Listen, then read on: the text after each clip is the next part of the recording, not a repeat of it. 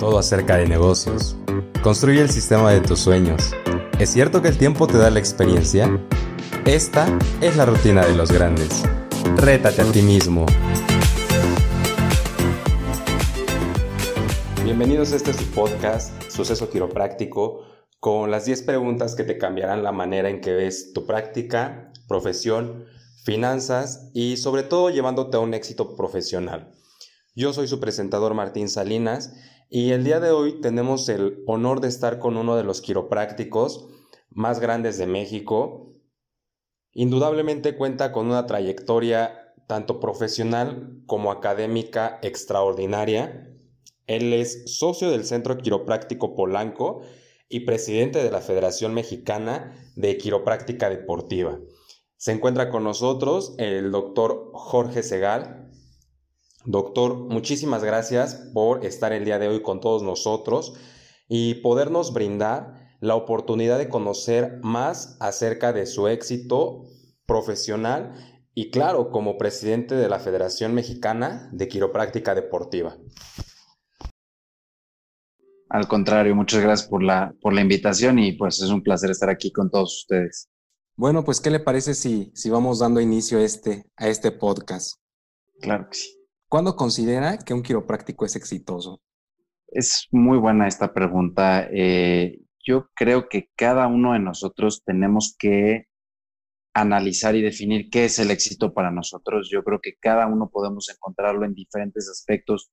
Puede ser el económico, el social, el eh, eh, ver que un paciente sane es, ser exitoso, ver muchos pacientes nos convierten en exitosos, eh, el número de pacientes, ¿no? Entonces, cada quien podemos analizarlo de diferentes maneras. Para mí, un quiropráctico exitoso, en mi punto de vista, es una persona que puede realizar su consulta de la manera que a él le gusta, que puede ayudar al mayor número de personas que él quiere, sino el número que nos han impuesto, y que esto le proporciona los suficientes medios para tener una vida cómoda y, poder vivir de, lo que hacemos que tanto nos gusta, pero también poder vivir de eso cómodamente. Ese sería como el éxito en la parte profesional. Obviamente, eh, bien acompañado de que nos permita seguir teniendo nuestra vida personal, ¿no? Entonces siempre es bien importante. Yo creo que un quiropráctico muy exitoso es aquel que puede dedicarle un buen tiempo a la práctica sin dejar de lado a su familia, a sus seres queridos, porque sí he conocido quiroprácticos que a lo mejor los podríamos ver desde fuera, que son muy exitosos, pero que se arrepienten porque han perdido a sus familias debido a que no les dieron el tiempo. Entonces yo creo que un quiropráctico exitoso será el que logre conjuntar ambas, ¿no? Tener una práctica muy exitosa que le guste a él, primero que nada, que ayude a mucha gente, que le dé para vivir cómodamente y que además le permita pasar tiempo con los seres queridos y, dedicarles el tiempo y, bueno, usar todos los recursos que genere para, para gozarlos con las gentes que, que lo rodean y que él quiere. Claro, por supuesto. Sabemos que es presidente de la Asociación Mexicana de Quiropráctica Deportiva y quisiéramos saber qué implica ser el presidente de, de esta asociación. Sí, la Federación Mexicana de Quiropráctica Deportiva es una eh, federación que se creó a partir de del Colegio de Profesionistas Científico Quiroprácticos de México. La crearon por ahí de 1988 y es una de las asociaciones, federaciones más eh, antiguas que hay en la, en la profesión quiropráctica de México. Aunque no suena tanto desde el 88, pues no hay asociaciones en la profesión en México que tengan muchos más años. Ahí está la Asociación de Quiroprácticos Mexicanos desde mucho tiempo atrás, pero que no tuvo una fuerza tan grande y el colegio que está desde 1983. Eh, a partir del 2010 se han ido creando nuevas instituciones, asociaciones, pero las dos más antiguas son el colegio y la federación. Eh, entonces, para mí es un gran honor, ¿no? Vengo después de, de grandes personajes, personas que yo admiro mucho. Entonces, es un honor y es una gran responsabilidad.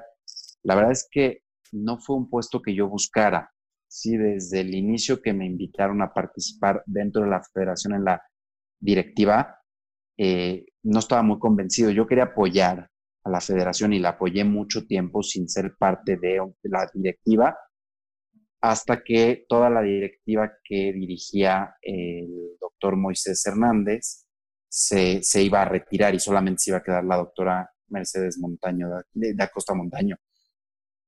Y ella, junto con Víctor Sañudo, me convencieron de involucrarme. Y bueno, pues lo hice. No sabía que iba a quedar de vicepresidente, pero bueno, tomé la, la, posición. Y cuatro años después, a la doctora Mercedes le ofrecieron un puesto internacional en, en FIX, en la Federación Internacional de Quiropráctica Deportiva. Entonces me ofreció quedarme con la presidencia. La verdad es que de inicio, pues a mí me asustó un poco. Yo tengo, estoy creciendo mi familia, estoy creciendo la consulta y pues sí es mucho trabajo. Entonces de inicio estaba un poco dubitativo de si tomarlo o no. Pero bueno, a mí me han enseñado en la vida que cuando llegan estos retos, pues hay que tomarlos porque uno no se arrepiente de lo que hace, se arrepiente de lo que no hace. Y pues la oportunidad de dirigir una, una federación como la de la quiropráctica deportiva, una asociación tan importante, no sabía si se iba a volver a repetir en la vida. Y bueno, pues lo, lo acepté. Hoy en día te puedo decir que es, es, una, es, es un honor para mí hacerlo. Es difícil, es mucho trabajo, es mucha política, que a mí no me encanta la política, aunque soy bueno para ella, no me fascina hay muchas cosas adentro de la quiropráctica que, que la gente que, la, que no está metida no lo sabe, porque nosotros tratamos además de que la gente no se entere de todo lo que hay detrás, pero hay muchas envidias, muchos eh, jales de unas personas que buscan para, como dicen, jalar agua para su propio eh, pozo. y a mí eso no me gusta. Yo trato de ser una persona muy justa, muy derecha. La verdad es que todo lo que hago lo hago por, por la profesión y nada por mí mismo, por mi gente, trato de que sea algo por los demás. Y bueno, eso creo que al final se va a ver y se va a, a distinguir de las asociaciones que no sean así, porque la gente se da cuenta, ¿no? Al final de, de, quién realmente le está dedicando su tiempo para sí mismo y quién lo está dedicando para con los demás. Y yo te puedo decir abiertamente y con toda plena confianza que todo lo que estoy haciendo lo estoy haciendo por los demás, por la federación, como te decía, por, por la gente que me precedió, que, que dejó un gran legado y que tengo que conservar. O sea que el, el, el, que seamos ahora presidente de la Federación Mexicana no fue un, un ámbito que buscáramos desde el inicio, sino que fue algo que se fue forjando al paso del tiempo.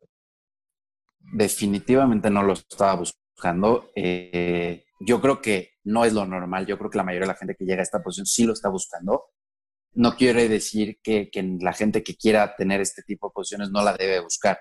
Lo que a mí me pasó es algo un poco extraño porque la, yo tenía pensado quedarme como vicepresidente ocho años junto con la doctora Mercedes y en cuanto ella se retirara yo irme con ella y ya tener a alguien preparado para que tomara esta posición. Entonces sí fue un poquito como que me cayó eh, eh, los brazos esto y bueno, no estaba yo muy preparado, pero eh, la gente que lo quiera hacer definitivamente tiene que buscarlo. No, no creo que sea algo normal. La mayoría de las personas que han llegado a esta posición no creo que les haya caído. Yo no lo busqué, definitivamente no lo busqué.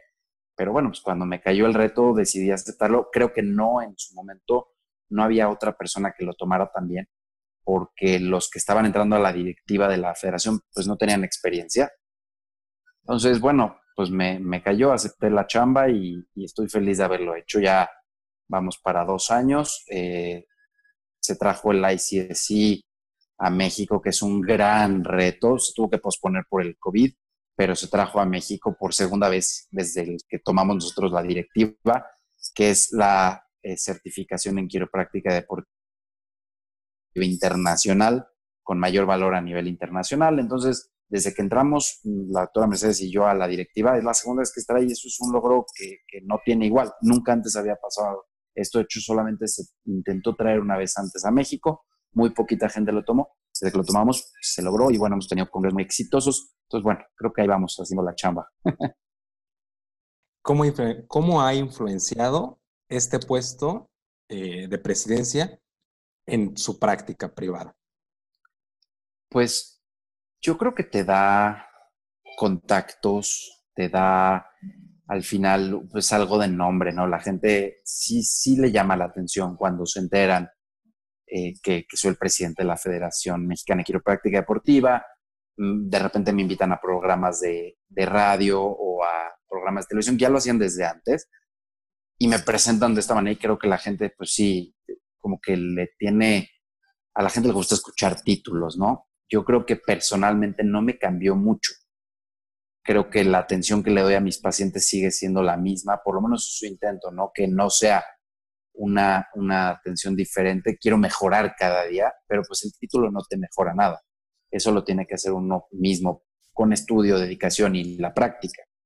Pero sí creo que ante los ojos de los pacientes, pues sí, sí da algo de prestigio a nivel eh, social también. De repente, cuando hay alguna publicación o algo, mis conocidos pues, me felicitan y todo, y bueno, se siente bonito, es un poquito de, de, de inflar el ego, porque tampoco está mal, ¿verdad? Pero tampoco hay que excederse mucho y hay que entender que somos las mismas personas antes y después y debemos de ser las mismas personas antes y después. Y como además te lo digo, desde un principio yo no es algo que estaba buscando, pues tampoco me la puedo creer mucho, ¿no? Fue algo que me llegó y tengo que hacer lo mejor que está en mí y si los resultados son buenos, pues al final eso sí me dará mucho orgullo, ¿no? El haber dejado buenos resultados. El nombre en sí no da tanto para mí. ¿Cómo debería un quiropráctico irse involucrando en esta parte deportiva quiropráctica? Mira, yo te lo puedo decir que es increíble. Eh, ir a un evento deportivo es súper divertido, aprendes muchísimo, te relacionas mucho, te da posibilidades de, que te lleguen pacientes, de que crear nuevas eh, ramas de referencia con los entrenadores, con, con los mismos deportistas aprendes muchísimo porque tienes que trabajar a otro ritmo. De repente vas a competencias en las que hay miles de atletas y te toca trabajar muy, muy rápido y, trabajar bien, ¿no? O sea, el atleta que tienes enfrente tiene ese momento necesita tu atención y necesita una atención de primer nivel. Entonces tienes que estar preparado, tienes que eh, hacer... Eh, mira, yo siempre digo que los quiroprácticos no diagnosticamos, pero cuando estás en el campo sí tienes por lo menos que descartar que no tenga una fractura, que no tenga una fisura, que no sea una eh, eh, conmoción cerebral, que lo puedas atender, que lo puedas regresar al campo. Son cosas que te tocan ver y hacer y a veces no nos debería tocar, pero a veces llegas al campo y no hay un médico y no hay un neurólogo y no hay, bueno, pues ni modo, lo que te toca y pues por eso aprendemos primeros auxilios, por eso nos certificamos en, la, esta que te la ICSI, que te da capacidad de definir si es una conmoción o no es una conmoción pues te vuelve muy rápido, muy, te hace que estés bien parado en los pies. Y esto luego en tu práctica personal, pues definitivamente te ayuda cuando llega un paciente y dice, oye, me duele tal o cual, bueno, pues tú ya puedes ayudarle a ver qué lesión tiene, si es algo que tú puedes ayudarle por medio de los ajustes o es algo que tiene que buscar otra especialidad. Creo que, en todo la, la, práctica de quiropráctica deportiva te hace mejor quiropráctico y yo, porque mucha gente tiene ahí como el, ay, no, es que ven extremidades y eso ya no es quiropráctica. Yo nada más les digo, una vez que lo pruebas, se vuelve muy adictivo. Es muy padre ir a las competencias y, la adrenalina que se siente y te, te, involucras. Y cuando puedes ir a representar a tu país, por ejemplo, nosotros a la de, de rugby al mundial, bueno, era el clasificatorio al mundial de rugby y participaba México tanto en varonil como en femenil. Y pues ahí se vuelve muy diferente, ¿no? El, estar apoyando a tu país ya es una cosa increíble. No he ido a nivel internacional yo. Los que han ido me han dicho que es todavía más espectacular, ¿no? Atender a todo el mundo. Sí me ha tocado estar en cosas internacionales, pero atender a la gente de tu país, bueno, no tiene precio, ¿no? Claro, sin duda. Ciertamente el dedicarse a una práctica deportiva, pues también influye bastante en el aspecto en abrirse a ciertas eh, ramas y, materias de la misma, ¿no? Te voy a platicar que mi práctica no es una práctica deportiva. De hecho, mi práctica es una práctica familiar. Veo deportistas, pero en mi práctica la atención es más bien una práctica, como le llaman en Estados Unidos, de wellness practice, ¿no? Una práctica de bienestar. Ok. No me dedico a quiropráctica deportiva en mi consulta. Eh, voy a eventos deportivos por aparte, por mi parte de la federación, y en mi práctica, te digo, tengo deportistas, pero ellos sí, cuando vienen a mi consulta, vienen a ajustarse la columna. O sea, porque entienden el valor de tener una columna sana, libre de interferencias, libre de subluxaciones, y a eso vienen a mi consultorio. ¿qué le recomendaría al egresado, al colega, que tiene en mente abrir como tal una práctica deportiva? Eh, está excelente, ¿no? Que tengan práctica, que vayan, yo diría que siempre antes de abrir una práctica lo mejor es practicar mucho para no darte de golpes, tener un mentor, acudir a eventos deportivos, porque de ahí van a sacar a sus pacientes. Si lo que buscan es una práctica deportiva, pues de eventos deportivos van a sacar a la mayoría de sus pacientes. Entonces, que vayan a maratones, que hagan deporte. También haciendo deporte van a conocer a mucha gente. Entonces, por ejemplo, yo juego fútbol y de mis torneos de fútbol no sé cuántos pacientes me llegan. Entonces, es importante, ¿no? Que, que, que hagan deporte. Si quieren tener una práctica deportiva, les recomendaría que estén en forma, ¿no? La gente que hace deporte sí ve con mejores ojos a las personas que están fuertes, que están delgadas, que están en forma, que las personas que están fuera de forma definitivamente van a tener un, escalón más que escalar cuando quieran abrir una... No es que no se pueda, sí se puede, pero los deportistas buscan a alguien que sea similar a ellos. Entonces, estar en forma ayuda. Eh, estudiar mucho. El ICSI, por ejemplo, es un, el primer paso, no es el último, es el primer paso para poder dedicarse a la quiropráctica deportiva, es esta certificación internacional. Tomar muchos cursos, aprender mucho de diferentes lados. Hay muchas organizaciones a, nivel internacional que, van dando eh, updates, van dando pues, mejoras en el cuidado del deportista por medio de la quiropráctica. Y yo les puedo decir que, es un placer atender a deportistas. Entonces, sí háganlo, pero primero practiquen mucho, vayan a muchos eventos. Al principio los eventos no te pagan un peso, entonces es importante también que tengan esto en cuenta, ¿no? Que, que lo pueden hacer desde estudiantes para aprender cómo tratar y cuando salgan que ya vayan a poner su práctica, ya tengan la experiencia.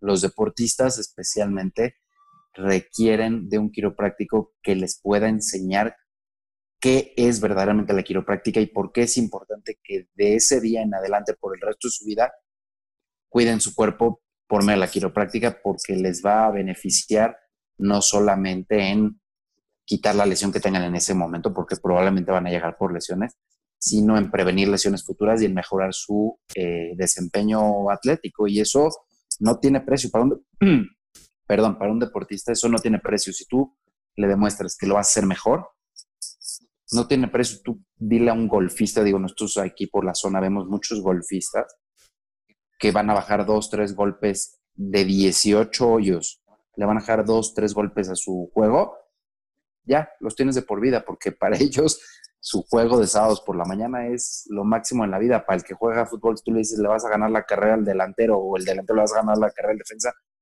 y lo hacen, ya, te los ganaste de por vida, por lo menos mientras practiquen el deporte. Claro, sin duda, sin duda alguna eh, es algo importante el no solamente decirlo, sino también ayudar a que lleven a la práctica lo que les estás eh, mencionando, ¿no? Sí, y que vean resultados. Eso es muy importante. Cuando tú les, les vendes humo, se dan cuenta. Cuando tú haces tu trabajo bien y ellos ven resultados, se lastiman menos, se recuperan más rápido sus lesiones mejoran su desempeño atlético, esos tres puntos se vuelven pacientes de por vida y se vuelven personas que te van a recomendar y se vuelven adictos a la quiropráctica, tal cual, se vuelven adictos a la quiropráctica, te vuelves tú, así como la necesidad de ir a entrenar, la necesidad de irse a ajustar. Y eso, bueno, es maravilloso. ¿Cuál fue el principal problema que tuvimos al inicio de la práctica para la captación de pacientes? Uy, muy buena pregunta. Este, yo creo que lo más difícil es al principio traer pacientes nuevos, gente que confía en ti y tú confiar en ti mismo, ¿no? Yo creo que son esas dos. Yo cuando empecé, ya tiene 10 años, me acuerdo, 11 años, me acuerdo que yo me sentía que me veía, yo siempre me he visto chico, o sea, nunca fui barbón, nunca fui, entonces me sentía muy chico y, siento que la gente lo notaba, que, que, yo mismo me sentía que estaba, pues sí, tenía 23 años, estaba este, sin nada de barba, hay algún niño recién salido de la universidad y yo creo que eso no, o sea, lo principal es la confianza en uno mismo y quitarte el miedo a que los demás no confíen en ti. Y el problema con eso es la captación de pacientes, que cuando tú no tienes confianza, difícilmente los pacientes te la van a tener, no van a llegar. O sea, hay un tema de, energía en el universo. Cuando tú no crees que los puedes atender, no te llegan.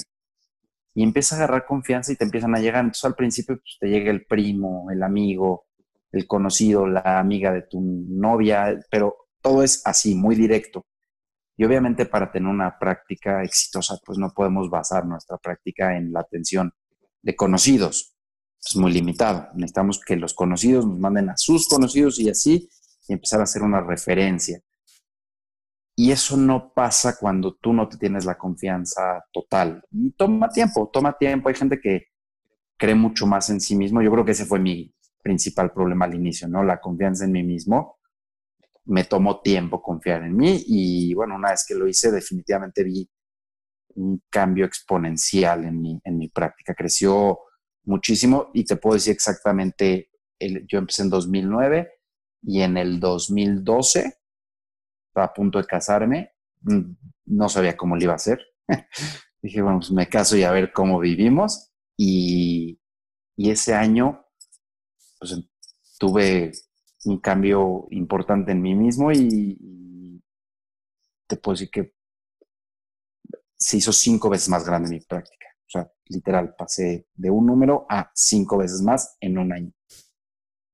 Aquí hablamos un punto bastante importante, la confianza en sí mismo, en el quiropráctico en sí mismo. Actualmente, ¿qué confianza tenemos como quiropráctico? Yo tengo confianza en mí mismo y en la quiropráctica. Hoy en día te diría que prácticamente a ciegas, lo que me ha tocado vivir, ver, experimentar a mí mismo con mi familia, no tiene igual. Entonces, ya hoy en día ya me quité todos esos esas pesas que cargaba, ¿no? Que arrastraba, ya me las he ido quitando. No sé si estoy al 100%, yo todavía busco mejorar mucho, pero por lo menos te puedo decir que en la confianza por la quiropráctica y por mi práctica, yo me siento hoy en día, pero no, nunca me gusta decir el 100% porque siempre creo que podemos mejorar más, pero sí te diría 90%. Y sí se siente diferente. Llego libre al consultorio, tengo capacidad de hablar con mis pacientes, de, de expresarles lo que es la inteligencia universal, innata, subluxación, todos los términos que a mucha gente le dan miedo sacar, ya estoy libre, ya los puedo comentar libremente, los pacientes los entienden, la gente no es tonta, la gente lo va a entender si se los explicamos bien, los niños lo entienden. Entonces, una vez que entiendes eso, pues ya te quitas el peso encima y sabes que además no todo depende de ti. Y eso es bien padre, cuando te das cuenta que no todo depende de uno mismo, ¿no? O sea, el paciente va a salir adelante o no, no solamente porque mi trabajo esté bien hecho, obviamente eso influye mucho, pero porque es un proceso y le tiene que dar tiempo y tiene que cuidar todo lo que hace en su vida. Entonces somos un equipo, el paciente y yo, y, creo que una vez que te das cuenta de eso, te, libera mucho. Actualmente hay un método fijo eh, y constante para la atracción y captación de nuevos pacientes en su consulta. Sí, sí, sí, sí, tenemos eh, eh, anuncios de Google, tenemos anuncios en Facebook, tenemos anuncios en la sección amarilla, que aunque suena muy anticuado y los que me estén escuchando probablemente van a pensar que qué es eso, pero a lo mejor muchos ni siquiera saben lo que es la sección amarilla, pero sigue funcionando, porque las personas de la tercera edad siguen yendo a la sección amarilla a buscar cosas. La sección amarilla son los anuncios de teléfono, por que no sepan. Eh, vamos seguido a programas de radio que nos invitan. Entonces, esos son como los métodos que tenemos más eh, sistematizados. Pero definitivamente nada, nada, nada vence al boca en boca. Entonces, la máxima referencia que nosotros tenemos es la educación que le damos a nuestros pacientes. Tú le hablas a los pacientes, ellos entienden y refieren. Y definitivamente yo les puedo decir que vale más la pena dedicarle 10 minutos a un paciente que gastarte 5 mil pesos en anuncios de Google, así tal cual. 5 mil pesos en anuncios de Google te pueden traer 3, 4, 5 pacientes. Un paciente al que le dedicas 10 minutos de tu tiempo para explicar bien lo que es la quiropráctica, te puede mandar 50 pacientes en su vida. No todos lo van a hacer, pero un paciente puede ser el referidor de 50 personas. Entonces, dedicarle 10 minutos, que además no cuesta nada, cuesta tu tiempo, y al principio lo tienes y de sobra, dedicarle 10 minutos extras, y no es 10 minutos extras a, a sobarlo y a hacerle masajito, no, no, no, no, no, a educarlo, a enseñarle, son 10 minutos que te pueden valer una cantidad tremenda de referencias y ese es el sistema más importante que yo les podría recomendar que pongan en orden su educación a los pacientes. ¿Qué implica ser exactamente un socio quiropráctico y cómo decidiste tomar el, camino de ser socio?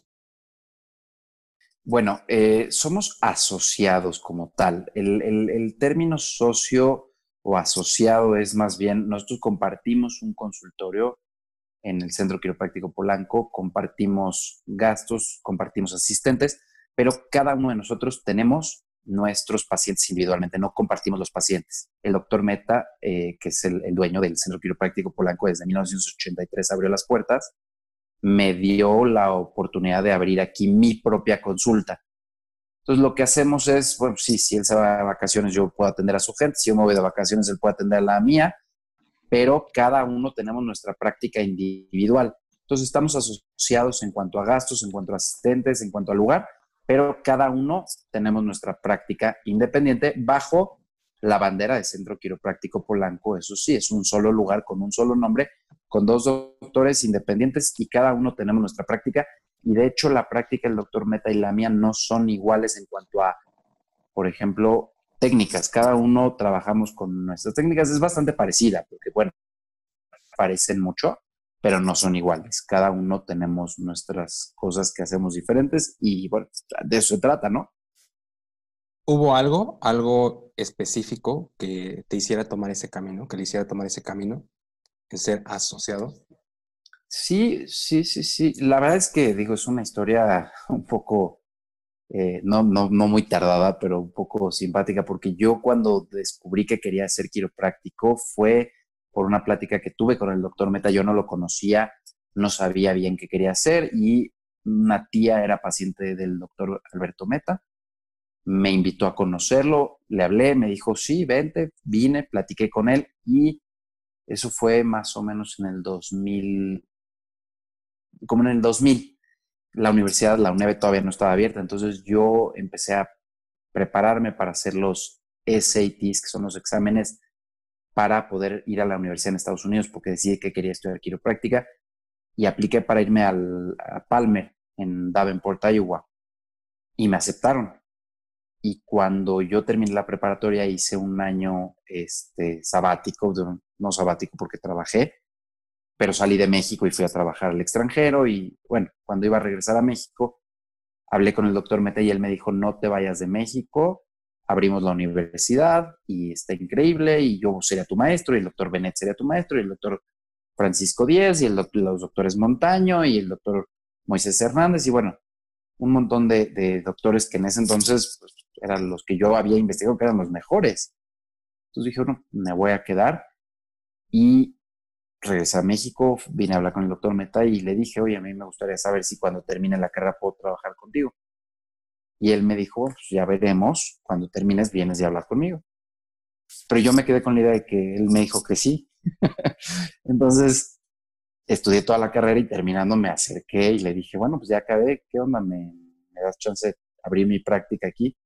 Y él me dijo, mira, la verdad es que mucha gente se me ha acercado a pedirme esto pero eres el primero que se acerca a pedirme abrir su propia práctica aquí. Yo lo que no quería era alguien que venga a trabajar para mí. Yo quería alguien que venga a trabajar conmigo, pero no para mí. Yo no quería un empleado aquí. Y pues me abrió las puertas y ya tengo aquí 11 años. Magnífico, excelente. Si hoy le pidieran formular una norma oficial mexicana, ¿cuál sería el estándar para abrir un consultorio quiropráctico en México? Híjole, yo pondría mucho énfasis en, obviamente, que el consultorio sea algo mínimamente decente. Si no, no sé mucho de leyes, entonces no sé si esto se puede poner una ley, ¿verdad? Pero necesita tener un, mínimo de, higiene del lugar, de, o sea, no, no, no estoy en contra de que se haga, por ejemplo, en un garage. Te voy a platicar, mi esposa es psicóloga y en casa de mis suegros tenían un garage. Y mi cuñado, cuando ya se quería independizar de su familia, en vez de irse de la casa, el garage lo convirtió en un departamento diferente y pues tenía su casa privada y luego él se fue ya a su casa y ese se quedó, pues, un departamento bastante bonito y lo convirtió en un consultorio de psicólogos y está increíble. Entonces, no me refiero a que no lo pueden hacer en su garage, simplemente que lo hagan muy bien. O sea, si lo van a hacer en su casa, en su garage, háganlo muy bien. Yo la verdad es que lo que no quiero es que se confunda la quiropráctica con un huesero, ¿no? Esto sería lo primero, que sea un lugar decente en el que ustedes puedan practicar y la gente pueda respetar lo que están haciendo. Lo segundo que yo cambiaría sería que creo que los, y esto lo he vivido mucho como por el tema de la directiva de la federación, la gente no va a los eventos y no se sigue educando. Y entonces estamos acostumbrados a una universidad estatal que es muy barata comparada a las universidades de quiropráctica a nivel mundial. Muy, muy, muy barata. Estudiar quiropráctica a nivel mundial es muy caro y en México es muy barato. Y nos acostumbramos a esto. Y entonces de repente viene un seminario extraordinario y dicen, híjole, es que vale cuatro mil pesos y la gente no los paga. Y tú le dices a una persona en el extranjero, vale cuatro mil pesos, que son 200 dólares, no lo pueden creer lo barato que son los seminarios en México. Pero la gente no lo paga. Y entonces el problema que hemos tenido es que sí, ahorita yo veo los, los seminarios que afortunadamente están haciendo en línea gratuitos y se retacan de gente, pero les cobras 500 pesos, 1000 pesos, 2000 pesos, 3000 pesos y no van. No estamos dispuestos a invertir y debería de ser una norma o parte de la norma que los quiroprácticos tengan que tener este tema que en inglés se llama Continuing Education, educación continua, para revalidar su título y cédula. Porque se me hace que hay mucha gente que sale de la universidad y nunca más vuelve a estudiar nada y no estamos preparados para nunca más estudiar nada. Digo, eh, aprendemos mucho en la universidad, sí, pero no todo. No todo de ninguna manera. De hecho, hay mucho camino por delante. Yo te puedo decir que las cosas más importantes que he aprendido de mi carrera las he aprendido después de que salí de la universidad, no, no cuando salí, no en la universidad, después, en los seminarios y congresos que he tenido la oportunidad de asistir, es donde he aprendido lo más importante de mi carrera. Entonces, pues yo creo que ese es un punto que debería ser obligatorio, que la gente invierta en su educación para tener esta educación continua y volverse mejores y no estancarse y no quedarse con prácticas de, del siglo pasado. ¿Cuánto tiempo eh, le llevó a alcanzar las expectativas provistas o previstas al principio de su práctica a la actualidad? Mm, no las he alcanzado, no estoy lejos de alcanzar. Yo soy una persona que tengo mucha ambición por, por ayudar a muchísima gente y estoy lejos de llegar a donde quiero estar pero te puedo contar una anécdota muy simpática. El otro día con mi esposa estábamos revisando papeles y encontré uno que escribí cuando estaba saliendo de la universidad, que decía, en 2012 voy a estar viendo tantos pacientes, ganando tanto. Y lo leí y me dio mucha risa porque pues ya lo había pasado y de lejos, ¿no? Todo lo que venía en, esta, en este papelito pero pues te hace reflexionar, ¿no? Que al final, para mí en su momento, cuando inicié eso, era una gran ambición. Llegar a cinco pacientes al día era, bueno, un reto increíble, ganar tanto dinero para poder mantener mi casa. Bueno, todo eso ya quedó atrás, pero si me preguntas ahorita cuánto tiempo me tomó llegar a donde quiero estar, pues no. Estoy lejos de donde quiero estar, todavía hay mucho por delante y tengo, tengo afortunadamente ejemplos cerca de mí de quiroprácticos súper exitosos a los que yo quiero alcanzar algún día y entonces pues, estoy lejos todavía. Voy en el camino correcto, pero estoy lejos. Eh, creo que las metas hay que ponerlas con cierto tiempo límite para así alcanzarlas. Entonces es lo que yo he ido haciendo. Me he ido levantando mis metas y nunca me permito pasarme mucho tiempo de, para alcanzarlas. Entonces, eh, escríbanlas, defínanlas, sus metas, bien definidas, ¿no? ¿Cuántos pacientes quieren ver? ¿Cuánto le quieren cobrar a cada paciente? ¿Cada cuánto quieren ver a un paciente? ¿Cuántos pacientes nuevos por semana? Todo esto. Y hay que ir poniéndole fecha, ¿no? Entonces yo diría, bueno, de ahorita a diciembre del 2020, quiero ver tantos pacientes eh, al día, tantos pacientes a la semana, tantos pacientes nuevos, pongan esto y después regresar a leerlo, ¿no? O sea, de hecho está, hay que estarlo leyendo bien frecuente para alcanzarlo. Y después guárdenlos, porque cuando se van superando, de repente visitan el pasado y se vuelve muy, pues, en cierta manera hasta tierno, ¿no? Escucharte como en el 2008 mi expectativa era ver cinco pacientes. Eso era mi expectativa, ¿no? Y no es poco. No quiero decir que sea poco. Hay gente que, que está viendo eso ahorita y está bien pero definitivamente quieres ir creciendo y no es un juego de números, ¿verdad? De estar viendo muchísima gente. Es más bien los que tú quieras ver, ¿no? O sea, si tú quieres llegar a ver 10, pues 10, pero entonces ponte esa meta. Si quieres llegar a ver 100, que hay gente que, que ve 100, pues 100, o sea, cada quien. Nada más lo que tú quieras, tenerlo bien claro y ir alcanzando las metas. ¿Cómo ha influenciado la práctica y los principios de un quiropráctico deportivo? Pues mira, he tenido mucho tiempo en el que yo, yo era en un inicio un quiropráctico muy, muy centrado, muy straight chiropractic, muy, eh, no sé ni cuál es el término en español, pero mm, pues muy quiropráctico filosófico, ¿no? O sea, y de repente me empiezo a meter a la quiropráctica deportiva y abro un poco mi, mi aspecto, mi forma de ver la práctica pero a pesar de todo nunca perdí eso, ¿no? Y entonces hoy en día te puedo decir que mi práctica privada, pues es basada en el ajuste de la columna vertebral para liberar subluxaciones, ¿no? O sea, he aprendido un montón más y me ha hecho darme cuenta de, de cosas fascinantes y de cómo trabajan otras personas y de cómo trabajan otras profesiones que lo hacen muy bien y de entender más lo que ellos hacen.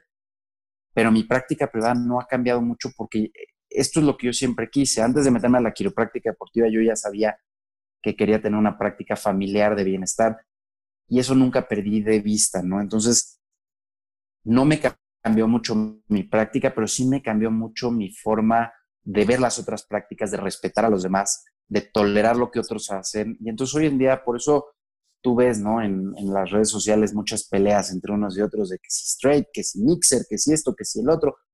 Y a mí no me ves comentando en esas cosas, no porque no tenga mi opinión, porque me he vuelto muy tolerante a los dos aspectos, porque sé lo que es un lado y sé lo que es el otro. Y hoy te puedo decir que ni uno está bien ni el otro está bien, los dos están bien, porque todo lo que hacemos, al final lo hacemos porque sabemos que podemos ayudar a nuestros pacientes. Nadie se pone a poner tapes o a hacer técnicas de relajación muscular porque quiere hacerle daño a sus pacientes. Y nadie se dedica solamente a ajustar la columna y no hacer lo demás porque quiere hacerle daño a sus pacientes o no mejorarlos más. No, no, no. Hacen lo que creen que es mejor para sus pacientes y eso es el centro y el fondo de todo lo que hacemos, ¿no? Hacer lo mejor que podamos para ayudar a, la mayor, mayor número de cantidad, a la mayor cantidad de personas posibles y beneficiarlos lo más posible. ¿Cómo se lleva eh, a cabo la atención a un deportista de alto rendimiento en la consulta externa a una persona que no lo es, que no es deportista, vaya. Cambia, varía. Es muy diferente, sí, sí, sí, sí, sí, es muy diferente. El paciente deportista de alto rendimiento necesita una evaluación dirigida especialmente hacia su especialidad deportiva. Entonces, primero que nada tienes que saber qué es lo que él quiere alcanzar, ¿no? Entonces, si es recuperarse una lesión, lo tienes que ayudar, ¿no? Y, si tú viene un, un paciente, un deportista de alto rendimiento, te dice, fíjate que lo que me está pasando es que me truena la cadera cuando doy el paso o el brinco o el esto. Y tú le dices, ah, bueno, yo te voy a checar C1 y te voy a ajustar la subluxación de C1 y no le explicas la relación que hay entre lo que vas a hacer y su problema, pues lo vas a perder, ¿no? Porque para lo que te está yendo a ver es para ese problema muy específico. Entonces, es tarea del quiropráctico explicarle, ¿no? Mira, vamos a hacer este análisis, este análisis de tu columna para ver cómo está afectando a la biomecánica de tu cuerpo, etcétera. Y vamos a ir liberando la subluxación vertebral que te causa esto y vamos a ir eh, eh, haciendo tu cuerpo eh, más fuerte, más libre, una biomecánica mucho mejor y esto te va a ayudar a que ya no truene y hay que darle tiempo, o sea, hay que llevarlos paso a paso. A una, yo diría que con un deportista de alto rendimiento, el enfoque es muy dirigido primero hacia su lesión y después tienes que desviarle su atención hacia cómo puede mejorar la calidad, eh, bueno, no más bien la, mm, los resultados ¿no? de su performance, de su desempeño. Con el paciente general, pues no, es más dirigido al dolor y explicarle que el dolor no es todo. ¿sí? los deportistas están dispuestos a vivir dolor con tal de ganar. Las personas normales no están dispuestas a vivir dolor y la mayoría te van a ver por dolor. Entonces hay que primero enfocarnos en su dolor, explicarles de dónde viene su dolor y después explicarles por qué la quiropráctica es beneficiosa para su salud. Al final, con los dos pacientes terminamos llevándolos de la mano a porque la quiropráctica les va a ayudar a ser mejores en sus vidas, pero el enfoque con el deportista tiene que ser más hacia una lesión muy específica, que sí se tiene que corregir además, y ahí viene todo lo que te decía de aprender eh, mucho de quiropráctica deportiva, porque el tratamiento quiropráctico de corregir la subluxación a veces no es suficiente para sacar a los atletas de sus lesiones, y si no lo sacas, no regresa y se va. Entonces, con ellos sí hay que, hay que trabajar de todo un poquito. A los que no les guste lo mixer, que apaguen tantito la entrevista, porque los tapes, la relajación muscular, y todo este tema de, de puntos gatillo, son muy importantes en el trabajo con deportistas de alto rendimiento. Así es. Y si en tu práctica privada no quieres tenerlo, pues cuando vayas al campo por lo menos lo tienes que hacer. Y es lo que yo te decía, yo en la práctica privada no hago mucho todo eso pero ya los deportistas que me vienen a ver, me vienen a ver porque entienden que vamos a trabajar con su columna, con su luxación, con todo el tema eh, de liberar el, potencial de la inteligencia innata y nada más. La gente que veo en el campo no es así. En el campo sí hago un tratamiento 100% mixer. ¿Cómo se ha visto la práctica deportiva eh, influenciada a nivel internacional. Hemos visto que, vaya, ciertos juegos, deportes, incluyen o han estado incluyendo a quiroprácticos eh, dentro de sus competencias. ¿Cómo lo podemos ver en México? Mira, en México ahí va, los que están en la Liga de Fútbol Americano han hecho un gran paso, ¿no? Gran, gran paso, porque han implementado la quiropráctica como algo de base en el deporte que yo sepa es el único deporte a nivel nacional que cuenta con esto. Entonces yo creo que hicieron un trabajo magnífico Guillermo Huerta y su equipo. Eh, hay muchas cosas por avanzar en, el tema del fútbol americano todavía que Guillermo y yo lo hemos platicado, ¿no? Que, que el quiropráctico deportivo hoy en día todavía no es remunerado como debería de ser. Y eso es un paso que tenemos que dar. Si en Estados Unidos tú hablas con los quiroprácticos que trabajan en la NFL, por ejemplo, que sería el, lo equiparable, y les va re bien, ¿no? De hecho, nos hemos traído aquí a, a un par de los quiroprácticos de la NFL, quiroprácticos que les va muy bien. Y al final, pues sí, sería bueno que un quiropráctico deportivo pueda vivir de eso. No le veo nada de malo, ¿no? A que pueda dedicarse a eso y vivir de eso y vivir bien de eso. Lo que está haciendo no es menos que el que tiene una práctica familiar.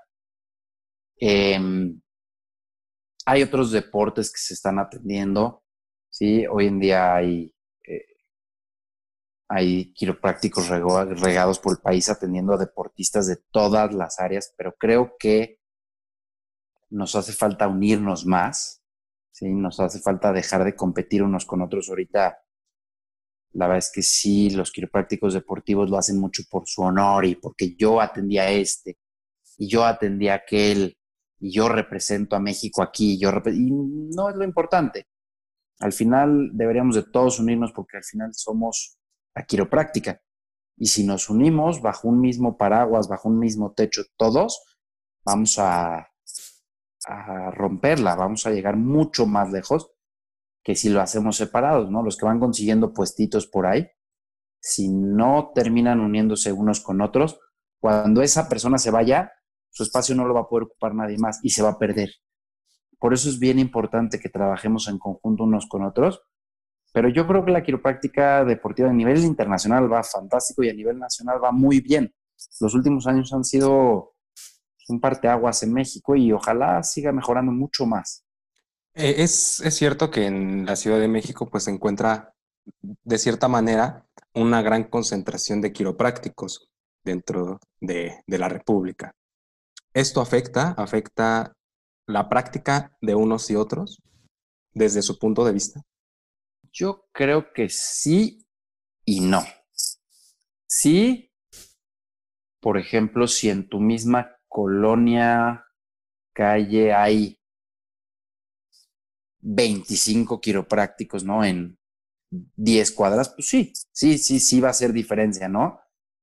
Eh, los pacientes al final van a agarrar y van a decir, a ver, me recomendaron a este, voy con este, pero si no me recomendaron y estoy buscando uno, ¿qué van a hacer? Van a abrir Google, van a abrir Facebook, van a buscar y van a decir, a ver, un quiropráctico en satélite. Y van a decir, ah, bueno, pues hay ocho. Van a hablar a los ocho y van a decir, ¿cuánto cuesta la primera? Así, ¿eh? Van a, ¿cuánto cuesta la primera consulta? No, pues mil, no, pues ochocientos, no, pues quinientos, no, pues trescientos. Y se van a ir a lo mejor no con el de 300, a lo mejor con el de 500, porque es lo que podían pagar. O a lo mejor con el de 300 porque no podían pagar más. O a lo mejor se van a ir con el de 1000 porque muchas veces nos vamos con la idea de que el más barato es el que más se va a llevar y no es cierto.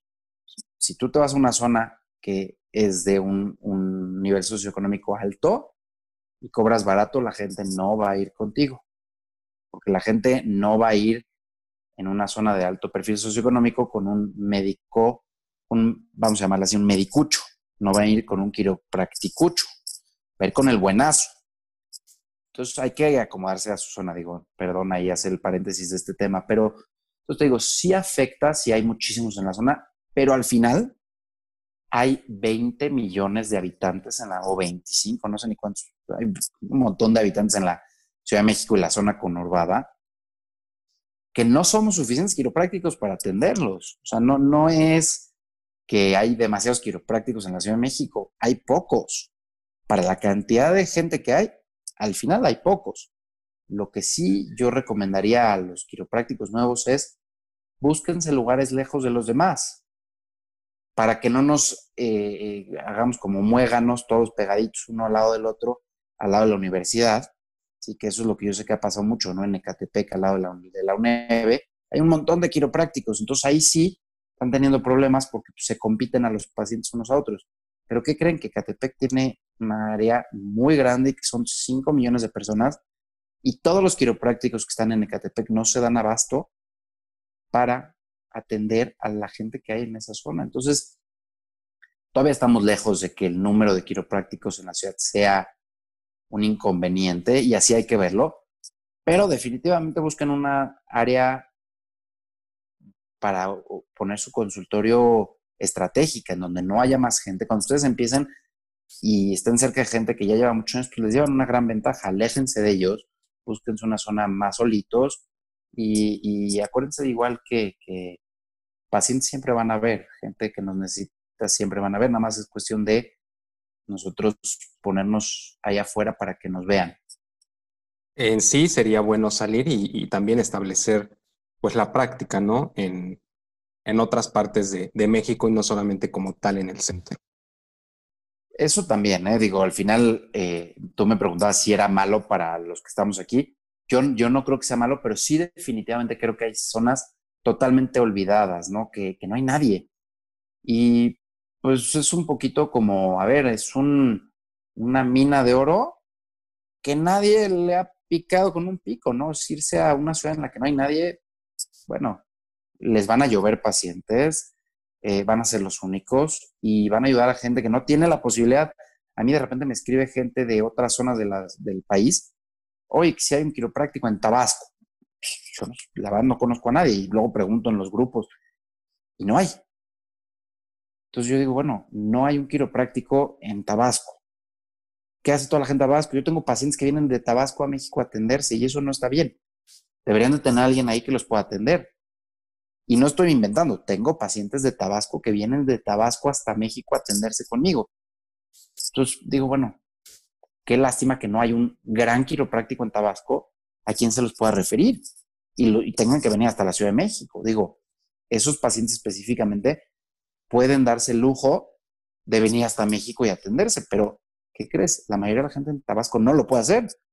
Entonces, ¿por qué no hay alguien ahí? Y ahí sí estoy totalmente de acuerdo contigo. Ojalá más quiroprácticos pudieran expandirse alrededor del país para que podamos cubrir cada municipio, zona, estado, ciudad del país.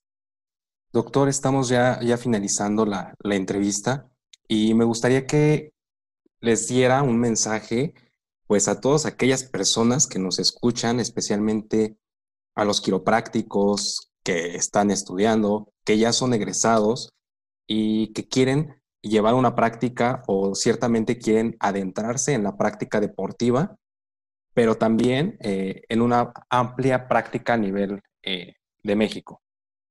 Pues eh, mi consejo sería, sean muy persistentes, casi casi obstinados en lo que quieren, pónganse metas muy claras, no dejen de luchar, donde ponemos nuestra energía, ahí eso es lo que se expresa, ¿no? Eso es algo que yo me he dado cuenta, este tema del secreto, no sé si se acuerdan de la película. Si nosotros pensamos mucho en que lo vamos a lograr, que lo vamos a conseguir, va a pasar. Entonces, mentalícense, les digo, tengan metas claras, estudien mucho, vayan a congresos, seminarios, aprendan, aprendan, aprendan, practiquen, practiquen, practiquen. Eh, practiquen cuando estén solos, practiquen cuando estén con pacientes. No tengan miedo de salirse de su zona de confort porque generalmente allá afuera es donde están los mayores resultados. Entonces, si algo no les funciona, no tengan miedo de reinventarse. ¿sí? Todos los que llegamos al punto donde ya estamos es porque varias veces hemos cambiado de opinión y nos hemos dado cuenta que algo no está bien y sí, a ver, algunos nos toma más tiempo que a otros. Entonces, que no les tome mucho tiempo. Digo, si esto les sirve de consejo, traten de darse cuenta en qué le están regando rápido y cambiar. Y sean fieles a lo que creen.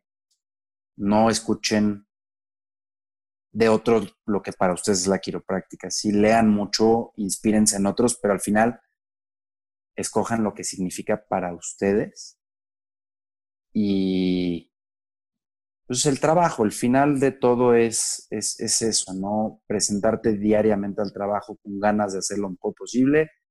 Si lo hacen un día tras otro, tras otro, tras otro, al final el éxito está al final de detrás de la montaña. Hay que escalarla. Cuesta mucho trabajo. Yo creo que nadie les va a decir que es fácil. Nadie. Hay algunos que les toma más tiempo, otros menos. Pero el esfuerzo es el mismo. Todos pasamos por mucha lucha y bueno, adelante, todos van a salir adelante, los que sean suficientemente persistentes y, aquí los esperamos del otro lado. Bueno, pues quiero agradecer al doctor Jorge Segal de parte de todo el equipo de Suceso Quiropráctico, de los audio escuchas, que nos están sintonizando para que cada mes sigan compartiendo eh, las entrevistas que tenemos. En este caso, pues tuvimos la, la gran oportunidad de entrevistar al doctor Jorge Segal, presidente de la Federación Mexicana Deportiva, y pues bueno, nos llenó con, con bastantes cosas buenas para poder crecer como quiroprácticos a nivel de México. Gracias, gracias a ustedes. Un gusto estar con todos ustedes, contigo especialmente. Gracias por la entrevista y bueno, les deseo mucho éxito. Muchísimas gracias, doctor. Bueno, pues aquí damos por terminada la entrevista. Y claro, sin antes olvidar que nos pueden seguir en nuestras redes sociales si les gustaría ser entrevistados, les gustaría que entrevistáramos a alguien o les gustaría dejarnos algún comentario, lo pueden hacer en Instagram en suceso.qp, en Twitter sucesoq y en Facebook arroba suceso.tic.